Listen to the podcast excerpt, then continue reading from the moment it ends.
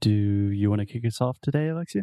I can. So, welcome to another episode of English no Cru Rádio. Hello, everyone. This is Alexia. I am the co host of this podcast, of course. And I'm here with your favorite American person in the world, Foster. Hey, guys. hey. How you doing, Alexia? I'm fine. What about you? I'm doing well. Doing well. Can't complain. Awesome. Awesome. So today we are talking about, we are continuing talking about the states, Yeah. American states. Can I give you a quick, quick tip before we get started? of course. Okay, so when you say today we are continuing talking about, grammatically, that's okay, probably. But it is a little bit strange to use two gerunds, so gerundios, ing verbs, consecutively like that. So I would probably suggest that the most natural way to say this is we are Are going still to talking. yeah, we are going to continue the conversation about or continue to talk about something like that. Okay. Thank you. Yeah. So we're talking about states in the US. And what state are we talking about today? We are talking about one that I honestly have no idea about anything from there. That it's called Maine. Okay. Today we are talking about Maine. And first, let's start with the pronunciation. Maine. Maine. M A I N E. Maine. so this is another great example of a word that does not look like the way we pronounce it. Yeah. I mean, it's the same way that we say Maine, right? Just like Main Street or the Yeah. main point of a topic or something. Yeah. Yeah. Yeah. Same pronunciation, but we spell this with an E. And this is a classic example of most of the time when we have a letter or when we have a word that ends in E in English, we don't pronounce the E. The E is silent. So just Maine. Maine. Exactly. I don't want to hear any of our students saying miney or anything like that. Okay. Okay. So, Foster, do you know anything about Maine? A little bit. What about you? No, Okay. Um, do you, I don't think so. do you know anything? Like, Um, could you maybe locate it on a map? Yes, it's really north, right? Really cold. And I think that that American guy from our co-working is from there. Yes, there was a guy from Maine at our co-working one time. Yeah, yeah. So I know that it's freezing, it's really cold, but apparently um they have nice people there. and that's it. Yeah, I only know two people from Maine. I know that guy from our co-working. Also, my friend Hank, that I went to university with him. From you've met him before. Uh-huh. he's also from Maine. But you're correct that Maine is a very northern state. In fact, it is the northernmost state in the northeastern part of the U.S. So if you're imagining a map in the northeast, you have like a piece of land where you have New York and Connecticut and Massachusetts, all of those states. At the Uh-huh. very, very top, the very end of the United States on the northeast, that's Maine. That's Maine. Yeah. I mean, it's all almost Canada. It's almost Canada, but it's actually not connected to Canada because of water. Yeah. Yeah. So, because it's so far in the north and east, a little cool fact about Maine is it's the first state in the U.S. to get the morning sun. Ah, that must be nice. Yeah. So, if you're a fan of watching the sunrise, probably, arguably, the best place to do that in the U.S. is in Maine. Yeah, but it's also the the first one to get the sunset. Um, yeah, I, I don't would know imagine. what they do with their time zone stuff, but Yeah. What I've always heard about Maine is it's really, really cold. And so imagine whatever you're imagining of like an American winter, that is probably pretty accurate. But in the spring and the summer, Maine is like a very popular tourist destination. Like people go. Really? Yeah. Like my mom Why? grew up going to Maine. Um, my aunt and uncle, me and Jim go to Maine, I believe, because they have like beautiful lakes, hiking, beautiful weather in the summer, not too hot, not too cold. That must be good. And I, I heard that they have an amazing um, seafood. Yes. So Maine is very famous for lobsters.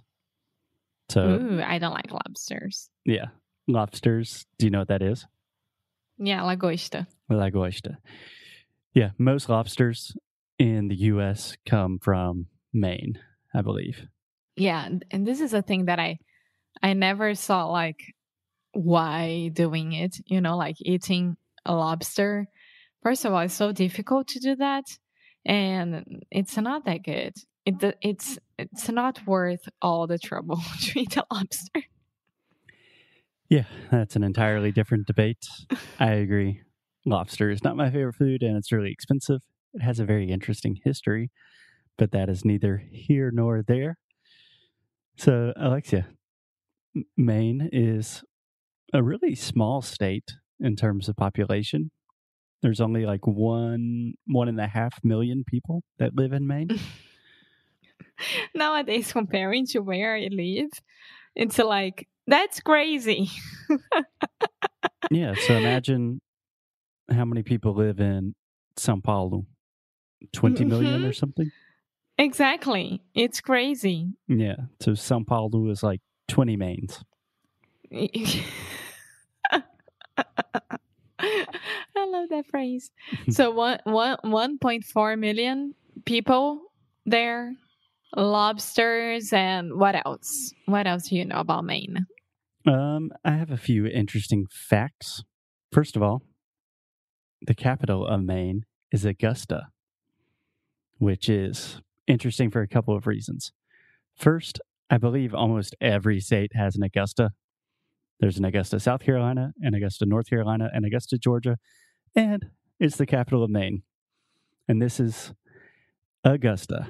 So we're talking about the schwa sound, o som do schwa. So most Brazilians will see this word and they want to say Augusta, like Mhm. Augusto, but it's not. Augusta. It's Augusta. So say it with me Augusta. one more time. Augusta. Augusta. Awesome.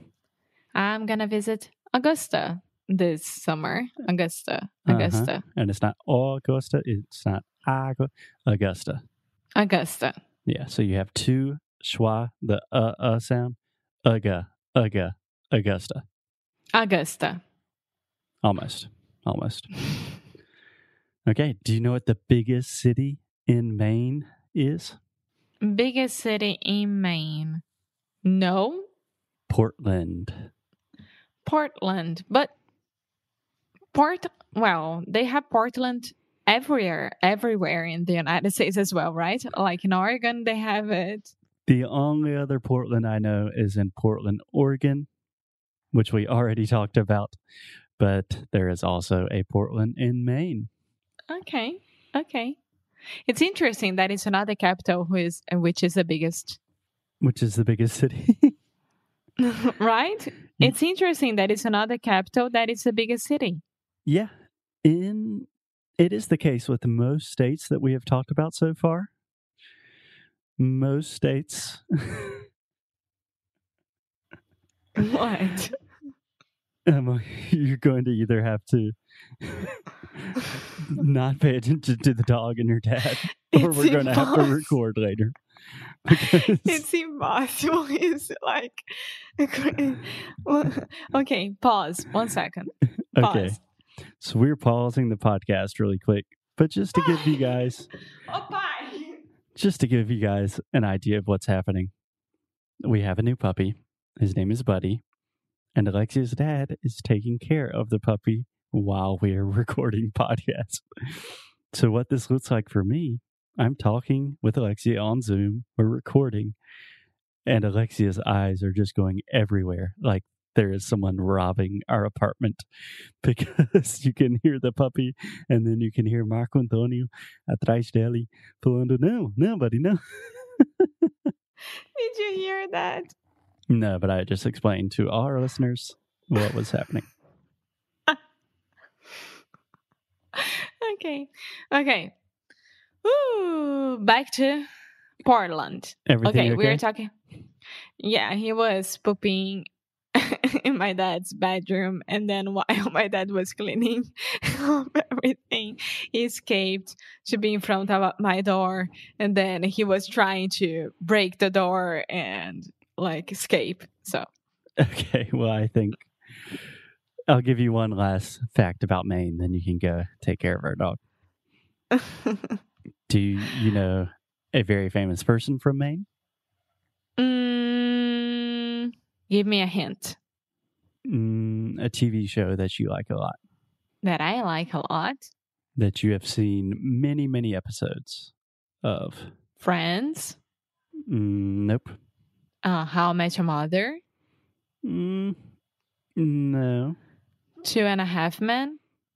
Do you watch a lot of Two and a Half Men? No, I'm just saying a lot of like sitcoms that I remember. Mm, think about Grey's Anatomy. Grey's Anatomy. Who's from Maine? Which one of Grey's Anatomy is a Mainer?